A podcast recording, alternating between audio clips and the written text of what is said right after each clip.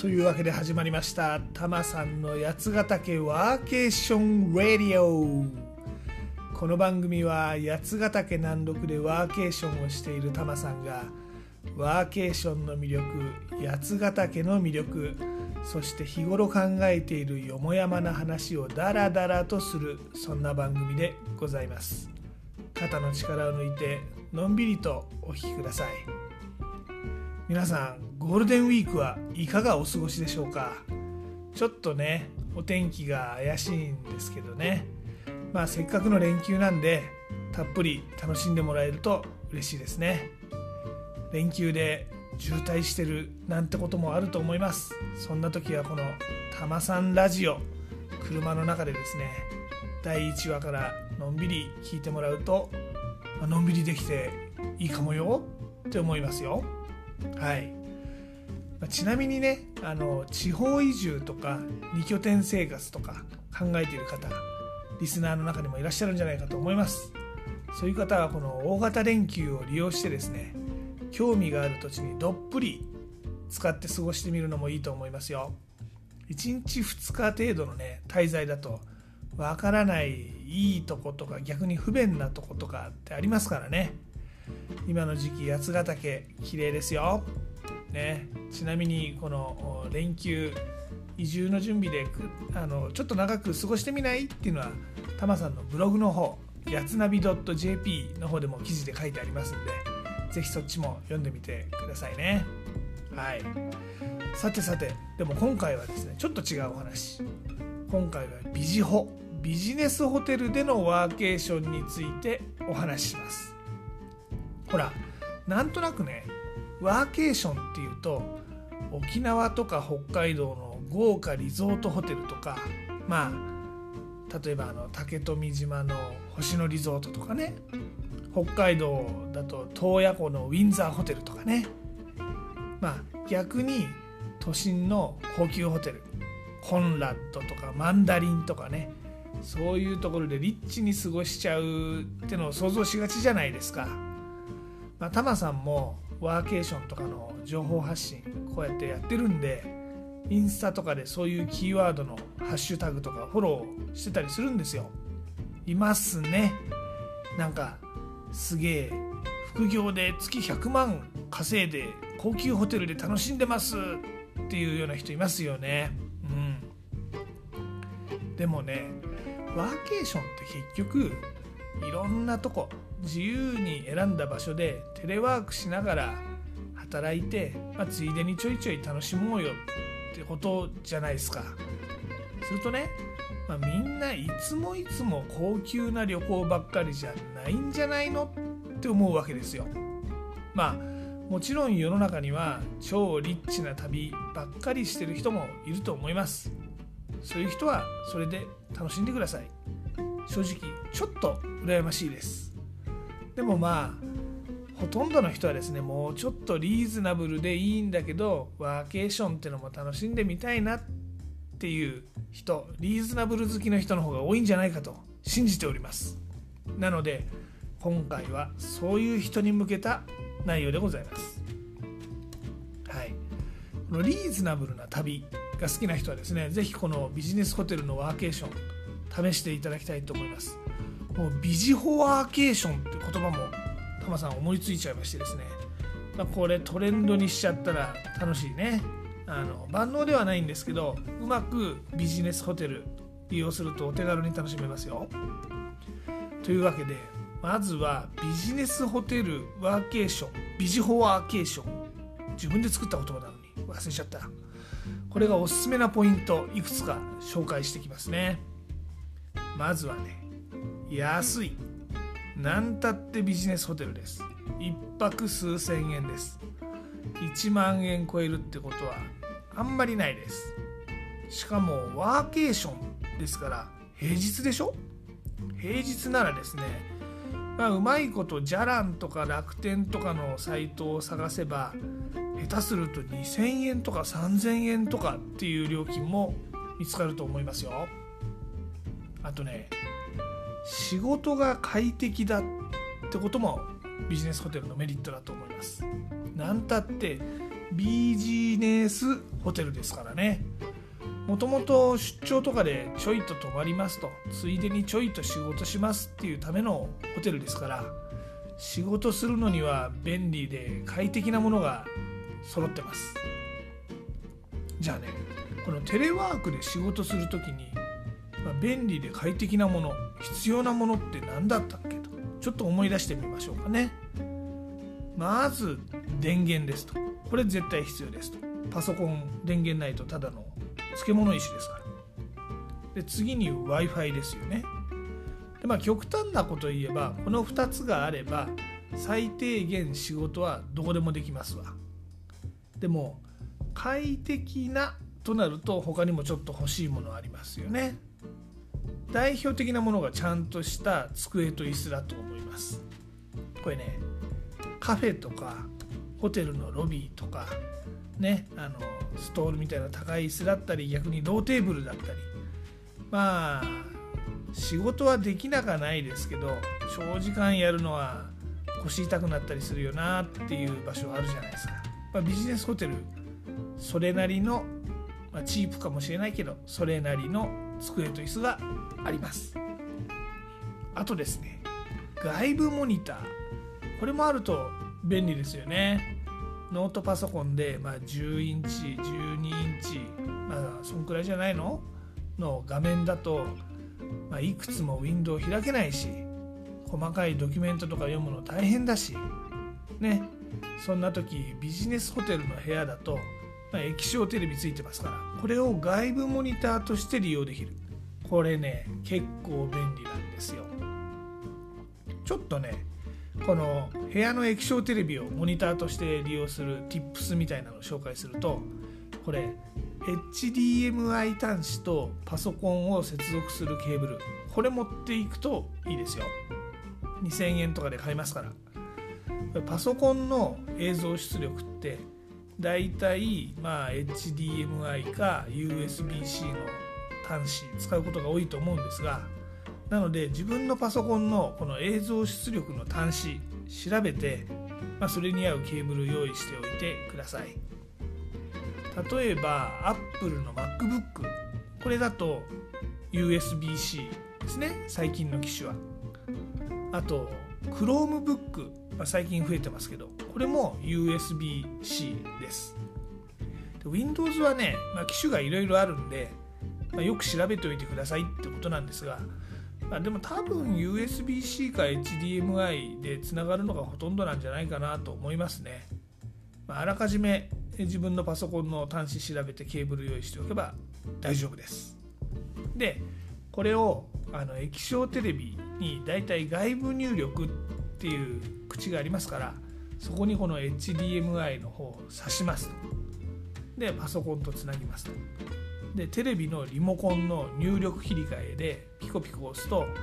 外部入力ってやつに切り替えられますからそしたらパソコンの映像がテレビに表示できます。ほとんどのホテルでは利用できるんでぜひ試してみてください、まあ、マルチウィンドウマルチモニター超便利ですからね。あとね当たり前なんだけどビジネスホテルでテレワークするってことは個室にいるってことなんですよ。これね、まあ、ちょっと内緒のビデオ会議とかしなくちゃいけない時に便利です。ほらまあ例えば営業の方とかね商談内容あんまり他の人に知られたくないですよね。あともしくは人事的なお話とかもあるかもしれませんね。とか新商品の打ち合わせとかね。まだ世に出してない企画の打ち合わせとかいろいろあると思うんです。この人に聞かれたくない内容の会議ってね。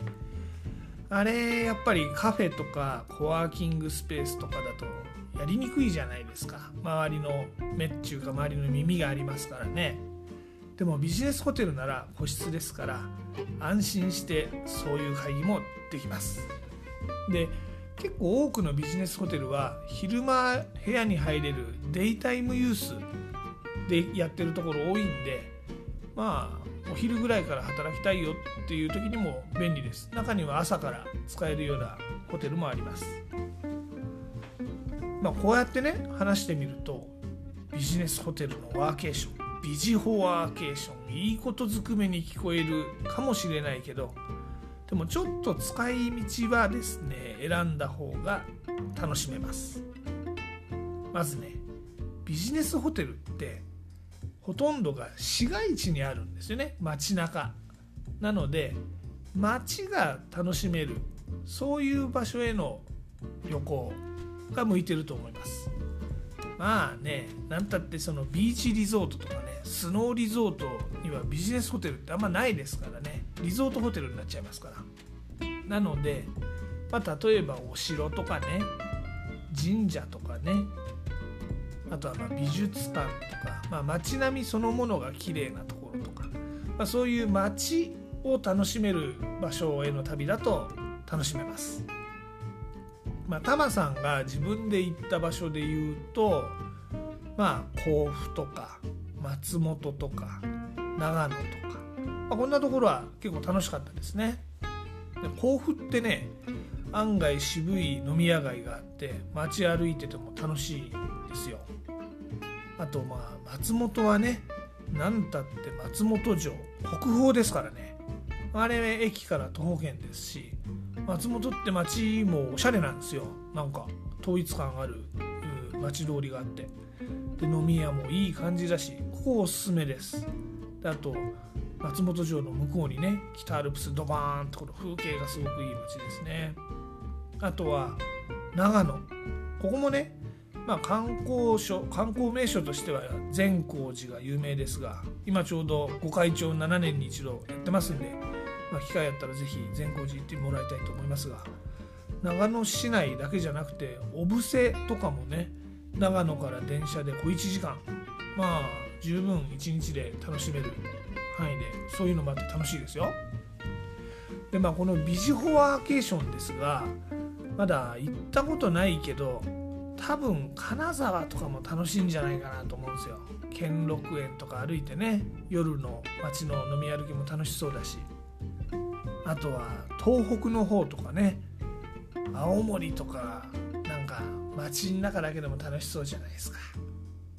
あとね海辺これビーチリゾートじゃない海辺っていうのも楽しいんじゃないかなと思うんですよね。四国とかね道後温泉行ったりうどん食べたり、まあ、そういうのも楽しいんじゃないかなと思いますわ、まあ、こういった場所への旅行だと街を楽しむんでまあ、このビジホワーケーションたっぷり楽しめると思います。あとねもう一個考えておいた方がいいのはこのビジホワーケーション。一人旅がおすすめです。っていうのはまあ多くのビジネスホテル、ダブルとかセミダブルとか言っといてこれシングルでしょ1人しか寝れないでしょっていうベッドがポツンとある、まあ、そういう狭いお部屋がほとんどですなので家族旅行とかにはちょっと部屋狭いと思うんですよ。まあ複数の部屋取ってもいいんですけど。で、あとまあなんだかんだ言ってリーズナブル。これ裏を返すとね、何て言うの？ゴージャスじゃない。ややチープっていうことですから、まあ、カップルとかの旅行とかも、まあそれでいい人はいいですけどもうちょっとリッチなところの方がきっと喜ぶんじゃないかなと思いますしね。うん、だもんで一人旅で昼は部屋で働きますと。で空き時間は街をブラブラしますと。で夜は市街地の飲み屋街で楽しむ、まあ、こういう一人旅が楽しめる人には絶賛おすすめです。ビジホワーケーションでまあビジネスホテルいろんなチェーン店ありますがどんなホテルがいいのかっていうとですね、まあ、それは人それぞれお好みあるでしょう掘り下げていくと長くなっちゃいますしねここはお時間ということでまたの機会またの機会でちょっと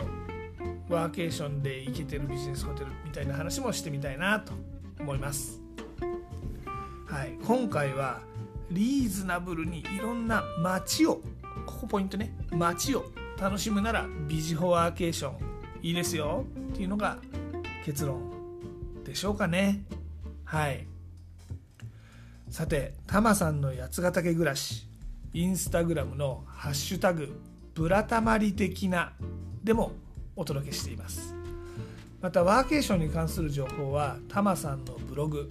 やつなび .jp yatsunavi.jp でもお届けしています。ぜひこちらもご覧になってみてください。あとですね番組案内 Twitter でも行っております。全部カタカナで「ハッシュタグたまさんラジオ」を検索いただくか、まあ、ユーザー名たまさんラジオをフォローしていただけると嬉しいです。また番組に対するリクエストとかご感想とかありましたら Twitter とかインスタの DM でもお待ちしております。で今回のエンディングテーマですが今回はパフィーの「渚にまつわるエトセトラ」をお届けします。なんかねこの曲、まあ、ぶわーっと陽気でね、まあ、この連休に聴くにはぴったりな曲なんじゃないかなと思います。あの「カニ食べ行こう」ってやつですねこれ実はですねこのビジホワーケーション金沢とか行っても楽しそうだなって思った時にですねもうこの金沢カニパフィーともうこれあっという間に謎の脳内三段活用できちゃったんですよね。うん、このタマさんの頭の中の三段活用そこはあんまり気にしなくて結構ですがウキウキできる曲だと思いますんで連休にぴったりです。是非聴いてみてください。で例によって僕はジャスラックに参加しているわけではないのですが Spotify でこの番組をお聴きの方 Spotify 登録曲が番組の中で流せます。このままお楽しみください。Apple とか Google とか Amazon Music とか